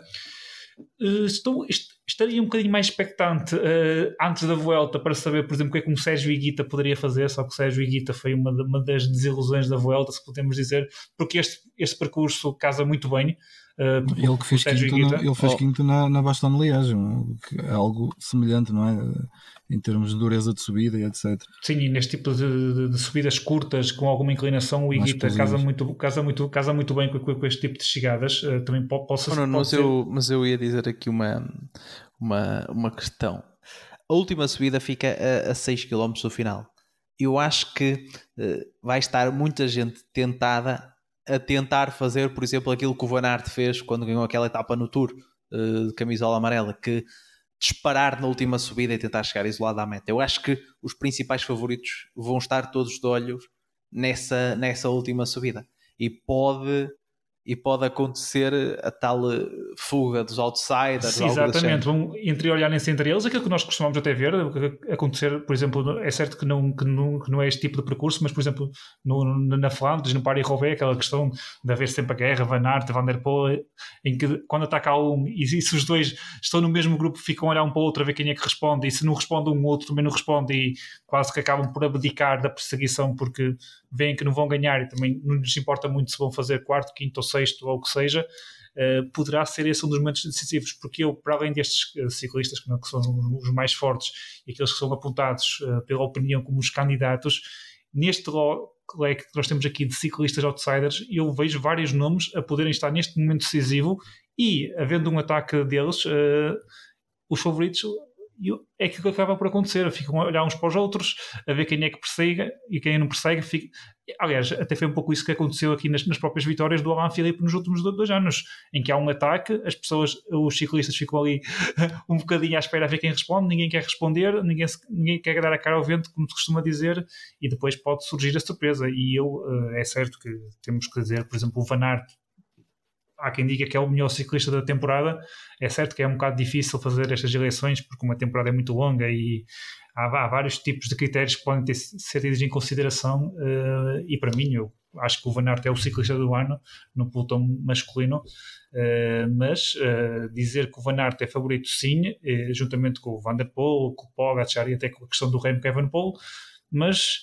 eu não sei porque, tenho aqui alguma coisa que me diz que vai ser um outsider que vai vencer, não sei porquê. Eu costumo apostar muito naqueles que são favoritos, para a questão das etapas que nós vamos tendo ao longo das grandes voltas, eh, que sempre fazemos o prognóstico, eu sempre fui muito ir pelos, pelos candidatos, aqueles que a crítica mais aponta, mas eu acho que aqui nestes campeonatos do mundo, por, também por esta questão de, de da, da, questão da viagem, do jet lag, aqui a questão da Austrália, deste clima, estas condições um bocadinho diferentes que nós estamos habituados a ter na Europa, eh, poderá haver aqui espaço a uma surpresa, porque há aqui um leque de ciclistas eh, que estão em nações que, têm, que, levam 3, 4, 5 corredores, que estando sozinhos nos momentos decisivos e imaginando que conseguem estar ali na, naquelas últimas duas voltas finais Uh, e com capacidade para poder atacar e eu acho que os, os candidatos, os favoritos, vai ser um bocadinho aquele filme que vão, lá está, vão se entreolhar entre eles, ninguém vai querer responder, e ou um deles está num dia super, uh, imaginando o Van Aert ou o Van der Poel, que consegue responder e mais ninguém tem pernas para o acompanhar, ou então uh, podemos ter aqui uma surpresa e vale o que vale, mas eu acho que aqui, eu estou aqui com a intuição que vamos ter aqui uma surpresa, entre aspas, porque poderá ser um outsider a vencer o Campeonato do Mundo. No domingo, teremos, teremos a resposta e quem está desse lado pode nos acompanhar nessa, nessa longa emissão que vamos, que vamos fazer desde o, desde o tiro de partida. Aliás, um bocadinho antes uh, e, até, e até à chegada. Estamos também a tentar reunir uh, todos os convidados que poderão lá estar. Alguns do que, dos que queríamos uh, não vão poder por questões de, também de, de calendário, que vão participar em provas mais ou menos naquela altura, mas nós prometemos eh, a animação do costume eh, com o pessoal do, aqui do PCMcast e alguns, eh, alguns convidados. Por isso, e como isto já vai longo, vamos para, para as notícias. Podemos começar por ti, Eduardo. Que notícia é que nos trazes? Olha, trago uma notícia sobre o recém-vencedor do Campeonato do Mundo contra relógio de sub-23, Soren Warenskjold.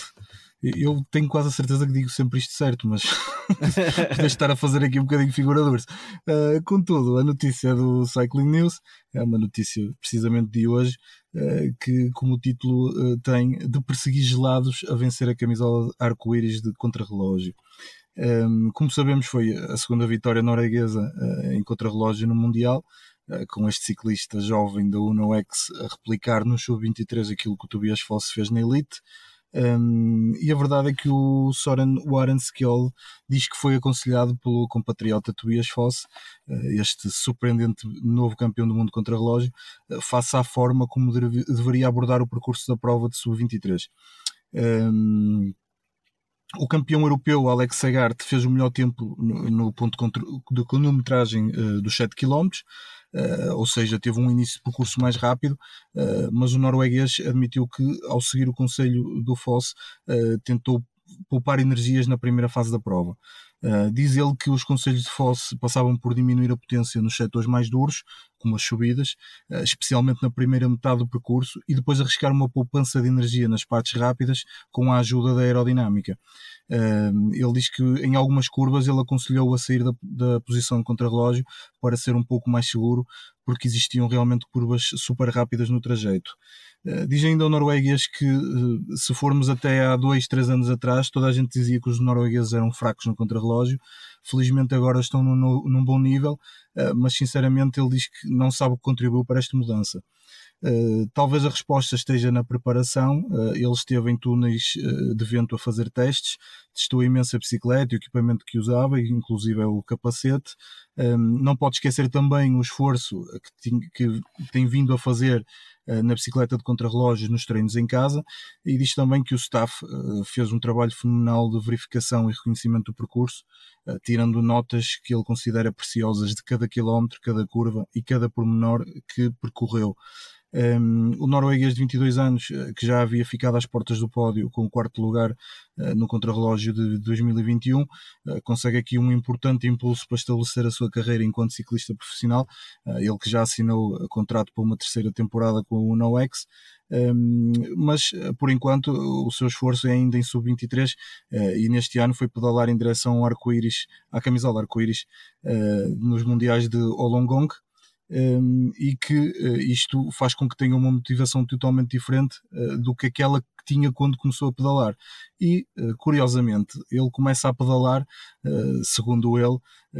com, com a vontade dele de comer gelados. Ou seja, ele diz que a mãe uh, dizia-lhe que se ele conseguisse fazer 10, km, 10 a 15 km de bicicleta até à gelataria mais próxima, tinha autorização para comprar gelados. E então foi esse o primeiro foco dele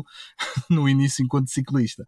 Só depois de um a dois anos a pedalar uh, atrás dos gelados é que percebeu que tinha um bom talento para o ciclismo e a partir daí foi tudo natural uh, e nem sequer diz ele que pensava na escola, era só mesmo andar de bicicleta tempo, o tempo todo. Por isso, é, é, curioso e é engraçado este início uh, do, do Soren, uh, porque realmente a sua motivação era comer gelados. Um, acredito que o Wout van Aert e o Evenepoel no, no seu início de carreira não tivessem uh, esta ambição por, por doces e corriam realmente porque gostavam de pedalar, mas este norueguês recém-campeão do mundo de sub-23 contra relógio tinha como motivação para, para, para esse início de, de ciclismo uh, realmente comer gelados na gelataria mais próxima uh, da, sua, da sua cidade natal, na Noruega, que é a cidade de Mandal. Eu também gostava muito de gelados quando era, quando era criança, ainda agora gosto, mas falta, mas falta depois outra, falta outra componente, falta outra componente. Vamos passar para o Nuno. Nuno, qual é a tua, a tua notícia? Olha, ao longo aqui da nossa temporada aqui no podcast, eu tenho falado aqui algumas vezes uh, no, no meu espaço de notícias uh, em algo relacionado com, com, o ciclismo feminino e hoje eu trago-vos aqui um, os resultados da quinta edição do estudo anual realizado aqui pelo Sindicato Independente das Ciclistas referente ao presente ano e que foi publicado na passada terça-feira, 13 de setembro. Este estudo anual tem como objetivo fornecer dados concretos uh, sobre o pelotão uh, do, do, ciclista uh, feminino profissional, ou seja, pretende obter os dados e acompanhar as mudanças que vão sendo realizadas ano após ano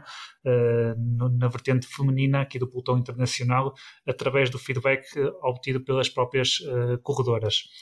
Podemos perceber que isto é algo que tem tudo para poder uh, ser potenciado, visto que uh, é, são questionários feitos uh, às, às, corredoras feitas de forma anónima, em que vão responder algumas questões dentro de duas, três temáticas, nomeadamente as questões de contratuais, as questões de apoio e até da cultura da própria equipa onde, onde estão, onde estão neste caso, a correr. Dos dados que foram apresentados, eu, eu, eu trago aqui para análise, visto que isto aqui é um, é um ficheiro que tem 24 páginas, salvo erro, uh, destacar aqui alguns eh, dados que permitem duas leituras diferentes, ou seja, temos aqui um mix de, de informações, umas positivas e outras negativas. Uh, destacar aqui que das corredoras que responderam aqui a este estudo, 73% dizem estar muito felizes ou felizes, uh, e isto corresponde a um aumento de 30% face ao ano passado, ou seja, as razões que são aqui citadas para este aumento prende-se com a questão do maior profissionalismo que se vive neste momento dentro das equipas uh, e é dado como exemplo a, questão dos estágios, uh, a questão do desenvolvimento de um treino mais individual, eh, e nomeadamente o treino em altitude, que era algo que, que, não acontecia com tanta frequência. Depois também há as análises que se fazem às corridas que são realizadas, ao desenvolvimento das habilidades táticas e até eh, em questões, por exemplo, da contratação de pessoal mais especializado de acompanhamento de, de, das corredoras, como a questão de nutricionistas ou até de mental coaches, uh, que uh, é muito citado aqui e contribui para um aumento e para este estado de, de felicidade, digamos assim, destas corredoras e este aumento de 30% face, face ao ano anterior. E até mesmo a questão de como lidar com os mídias e ter uma boa comunicação para o público também é algo que, que é assinalado. Uh, no entanto, há outro reverso da medalha, que são cerca de 11% das corredoras que admitem que estão infelizes ou, ou muito insatisfeitas uh, com a sua equipa e apontam condições como a questão da má gestão da própria equipa e questões relacionadas com o stress, uh, onde se sentem pressionadas e desconfortáveis através de, das diretrizes que vão recebendo da própria equipa. Este é o lado do reverso da medalha. Sabemos que em 2022 houve um aumento do, do, do número de, de, de, equipas no uh, aumentou de 9 para 14, ou seja, isto significa que com, com este aumento uh, há mais corredoras que ficam abrangidas aqui pela questão que a UCI impõe do, do, do salário mínimo. Uh, e aqui os dados têm aqui um, um, lado bastante positivo, ou seja, que 13% das corredoras do World Tour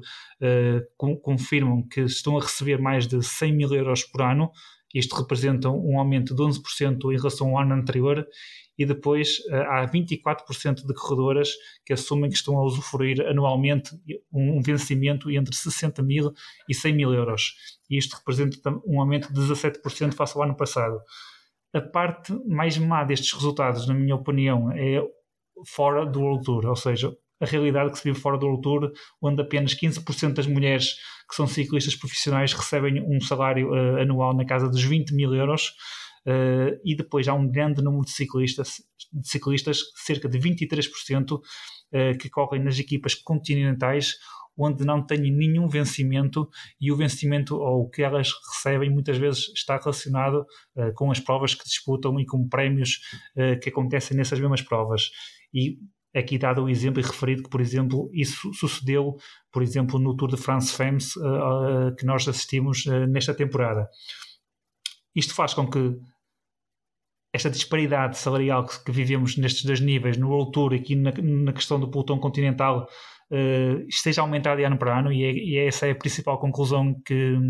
este estudo faz, é que está a aumentar a disparidade salarial e estas questões uh, apontadas como financeiras continuam a ser a principal causa para que algumas das atletas continuem uh, a abandonar mais cedo a vertente feminina e a, vertente do ciclismo uh, internacional e é algo que aqui uh, o sindicato das ciclistas uh, pretende mitigar no futuro. Para terminar,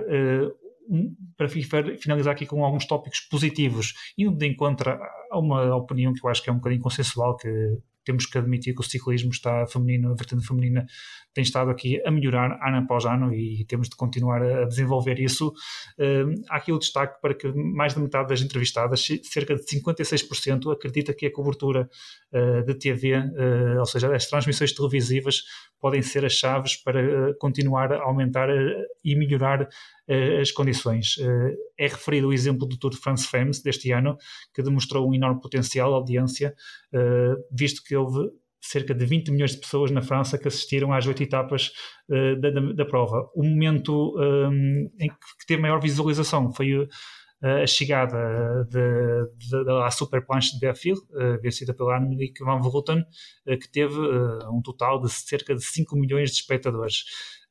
outro dado positivo, e que eu destaco aqui para finalizar a minha intervenção, é a questão do, do número de contratos de um ano, que reduziu de cerca de 30%, ou seja, neste momento os contratos que se estão a realizar no, no, no, pelotão, no feminino tendem a ser contratos com mais de um ano, o que é algo bom, que permite um pouco de mais de estabilidade para as corredoras e isto é algo, algo bastante importante para a consistência e para o aumento aqui do número de praticantes da modalidade, tornando a modalidade mais atrativa e são bons dados para o, continuar aqui a equiparar e a diminuir a decalagem que ainda existe face ao, ao pelotão masculino. No entanto, aqui esta ressalva, que nem tudo são rosas, como se costuma dizer, aqui de, deste, desta disparidade que está a existir entre o pelotão uh, do World Tour e o, e o continental, e daí conforme falámos ainda neste episódio, a questão de as provas femininas não serem tão abertas e não terem um leque de corredoras uh, tão amplo para disputar as vitórias e centrar-se mais num, num, num, num, leque mais restrito de ciclistas uh, que, que, que discutem as vitórias entre si, talvez seja essa uma das principais notas pela negativa, esse fosse estar aqui a aumentar, mas no entanto eh, este estudo também refere aqui alguns dados bastante bons, encorajadores e acho que o futuro é assim e é com evolução e acredito que no próximo ano, no próximo estudo, uh, acredito que vamos ter aqui ainda melhores resultados porque o ciclismo feminino está a crescer, o ciclismo feminino proporciona espetáculo e tem tudo para, para continuar a evoluir, assim espero